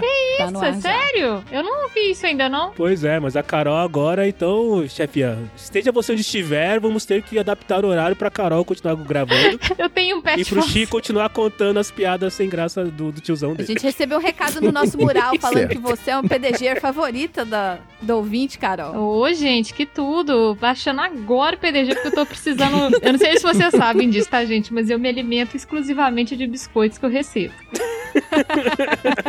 é a única coisa que me nutre. Então eu tô baixando agora pra ouvir os biscoitos. É o de duplas dinâmicas? É, isso, é o de duplas, é o de duplas. Como é que é? Era uma menina. Adriana, Adriana, Marcelo. Ai, que bonitinho. Obrigada, Adriana. Então, por favor, Adriana, protocola isso em três vias e manda pra gente autenticado pra gente poder colocar na parede do PDG, por favor. Aqui não tem burocracia, gente. Entra aqui, ó, no Linktree do PDG, que vocês vão ver lá pra mandar mural de recado. Você não precisa nem assinar. A Adriana assinou, por isso que a gente tá falando que é ela. Mas se você não assinar também, tá tudo bem. Porque teve alguém que mandou aqui que não assinou não e falou assim, ah, vocês vão ter que adivinhar quem É, é. foi. Então, tudo bem que a gente tem pouco convite? Tem pouco convite, mas também não é assim, né, cara?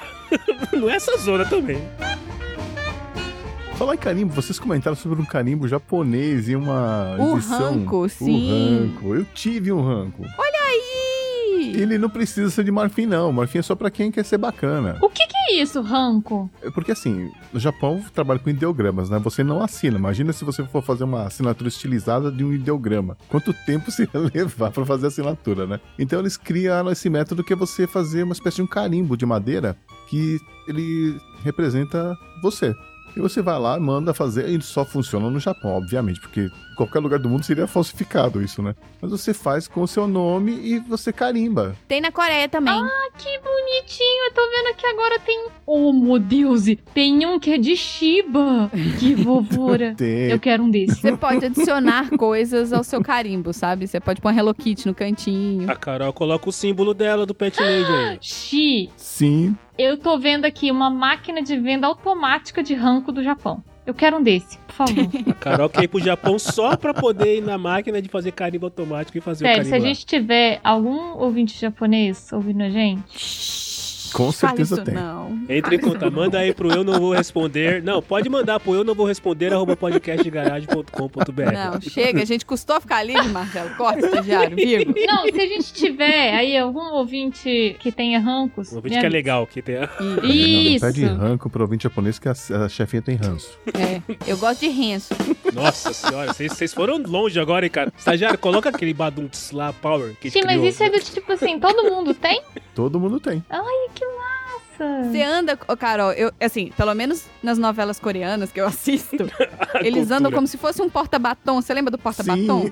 Sim. Sim. Cada um você anda com a sua- ele dentro da sua bolsa, entendeu? Aí você vai assinar um documento, você tira, molha, e a tinta tem que ser vermelha. Eu não sei se tem algum significado, tá, gente? Eu estou falando da mesma novela coreana. A tinta é vermelha e carimba lá, vermelhinho. É, eu acho interessante, mas só funciona no Japão. Eu tinha um carimbo na empresa até... Quatro anos atrás eu tinha carimbo na empresa, juro. Eu achava muito moderno os carimbos que você ficava trocando a data, sabe? Porque eu tinha preguiça de escrever a data. Sim, nossa, Aí você trocava girava a data assim, e né? Você carimbava girava um assim. pedacinho. Isso. Eu usei muito isso, chefinha, em 98, quando eu era office boy, e eu era responsável por receber todas as correspondências da empresa. Então eu tinha que carimbar todas elas. Aí eu ficava todo dia, eu ia lá, virava a rodinha e tal, e carimbava. Todo dia, todo dia, todo dia. Vocês têm firma aberta? Eu demorei muito tempo pra descobrir que firma era assinatura. Inúmeras. Tem. Vou fazer um É. concurso aqui. Quem é que tem mais firmas abertas? Puta, uns oito. Oito cartórios diferentes, Ah, Chefia? não, eu tenho quatro. Juntando Rio, Belo Horizonte e Em São estado, Paulo. já ganhou. Já, Já ganhou. ganhou. Eu só tenho na Zona Sul de São Paulo só. Eu tenho dois na Zona Sul de São Paulo. Eu não, é, eu não tenho tudo isso, não. Eu tenho umas quatro. é. Porque o problema é o seguinte: você precisa do negócio, aí você vai no cartório mais perto.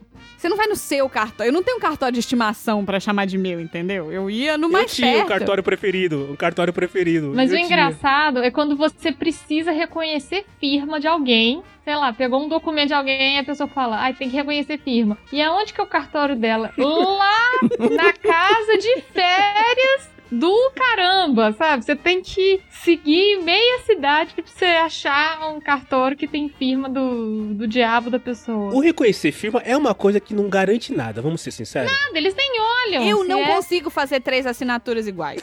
Eu não consigo. Eu contei pra você quantos cheques devolvidos eu tive já porque eu não conseguia fazer uma que parecia com a da Fischer. Eu também tinha vários cheques devolvidos, Ti. Vários. O André, eu tinha que. Eu falei que vamos começar a pagar a faxineira em dinheiro, deixa que eu pago, porque ela fica me mandando mensagem, coitada, que ela vai descontar o cheque. Né? Isso eu tô falando de 10 anos atrás, tá, gente? Ouvinte.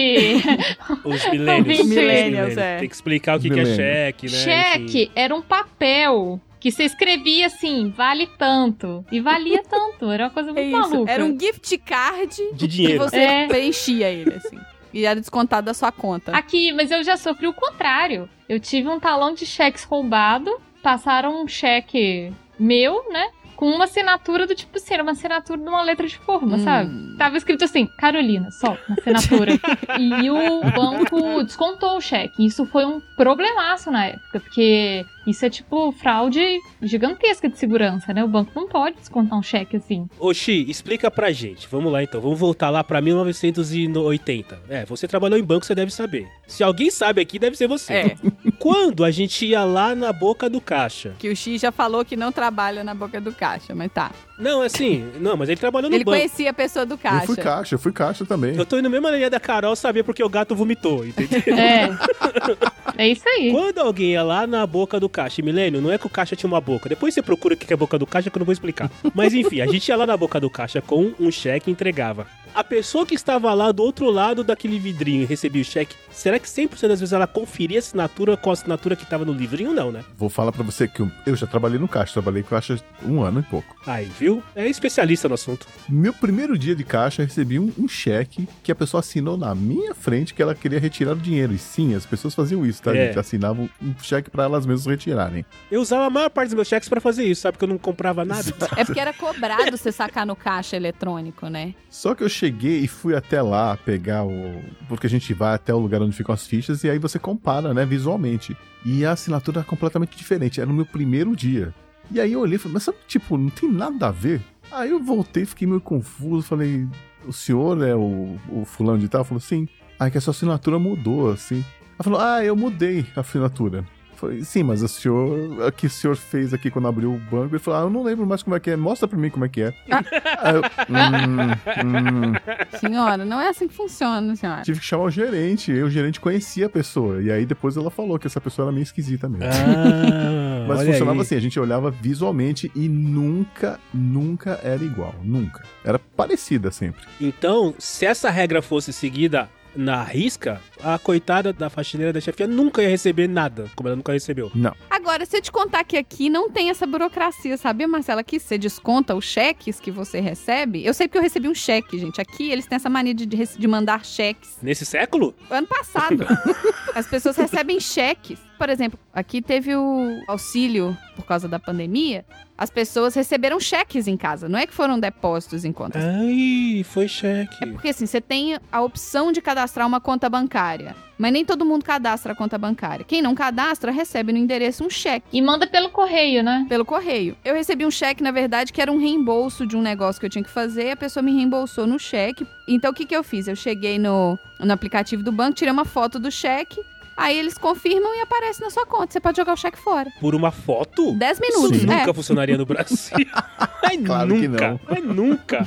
Uma foto do cheque. Cara, enquanto vocês estavam falando, eu fui lá na minha gaveta e eu tenho um talão de cheque ainda. Amanhã eu vou tentar comprar alguma coisa em cheque. Nossa, Lá vem o o lojista não vai gostar, já vou te avisar Porque isso. com o tal do Pix hoje em dia, que efetivamente é a maneira mais rápida de você transferir grana pra alguém, É, como diria o Casimiro, é o pagamento do momento. é o pagamento do momento. Será que existe alguém ainda que aceita cheque? Ah, tem uma situação. Achei uma situação que a pessoa pode querer receber em cheque. Se a pessoa tá com a conta negativa e se você depositar na conta dela, o banco vai comer, você paga ela em cheque. que Daí ela tem a grana, né? Ela vai lá, desconta e tem o dinheiro. Olha aí. Eu pagava a nossa escola de música, Marcelo, em cheque.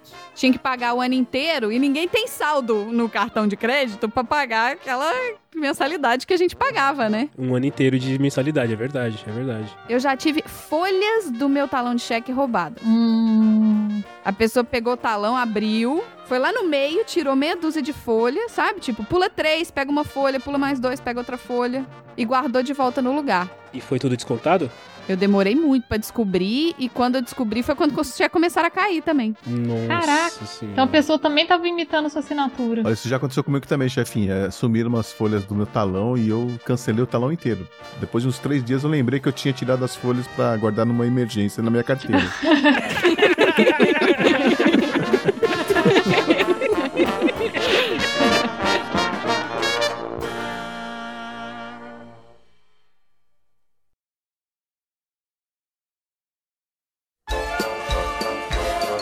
Oi, gente. E aí, me conta. Qual foi a última vez que você teve que ir num cartório fazer alguma coisa? E quais são as burocracias que você não suporta? E, e- e se você pudesse criar uma burocracia para poder, né, para alguma coisa acontecer, que burocracia que seria e para que que você teria essa burocracia? Manda tudo pro estagiário arroba podcastdegaragem.com.br. Ah, e não se esqueçam, a Pet Lady, a nossa querida Carol Barros, que estava aqui no episódio, tem um podcast que é o The Pet Lady no Ar. Então procura aí no seu agregador de podcast The Pet Lady no Ar para você ouvir ela falando de comportamento e bem-estar animal. E o Xi, que já é aqui do PDG desde os primórdios da garagem, ele tá no 80 watts. Então procure a família de podcasts que é 80 watts também no seu agregador de podcast e acompanhe o Xi falando de todas as maravilhas dos anos 80. Ele não fala de mim não, tá, gente? Apesar de que 87 é o melhor ano e ponto final. é isso. Sigam o PDG nas mídias sociais, podcast de garagem no Facebook, arroba podcast de garagem no Instagram e arroba podcast de garagem com demudo no Twitter. Bom, é isso. Chega. Escuta aí. estouraram meu cartão. E aí, mas aí eu tenho, tenho que, tenho que admitir, eu liguei na, na, na empresa e falei, ó, desculpa, eu tava dormindo, não, fui eu tal, e aí o pessoal arcou. E aí, não sei- acho que foi você mesmo que me falou, né, chefinha, que as operadoras, elas têm um, um caixa pra pagar essas coisas mesmo, né? chefinha tá dormindo, hein?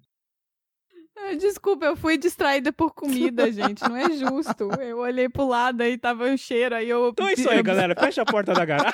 O problema é que o meu olfato, ele toma toda a burocracia do meu cérebro, entendeu? Quando é comida. Ele recruta todo mundo, né? O pessoal que faz o carimbo. divertidamente todos apertar o botão de babá, sabe? A chefinha parece meu gatinho, Delbin. Delbin não consegue prestar atenção em nada se tem alguma comida cheirosa no recinto, assim. Não, já O era. pessoal que trabalha comigo, eles sabem que eu tenho a frase clássica de por volta de uma hora da tarde, que é desculpa, eu fui distraída por comida. Que a hora que o André chega com o prato pra mim, aí eu olho pro lado e o pessoal fala, sidetracked by food, right? Eu falo, right. No ar, comportamento e bem-estar animal.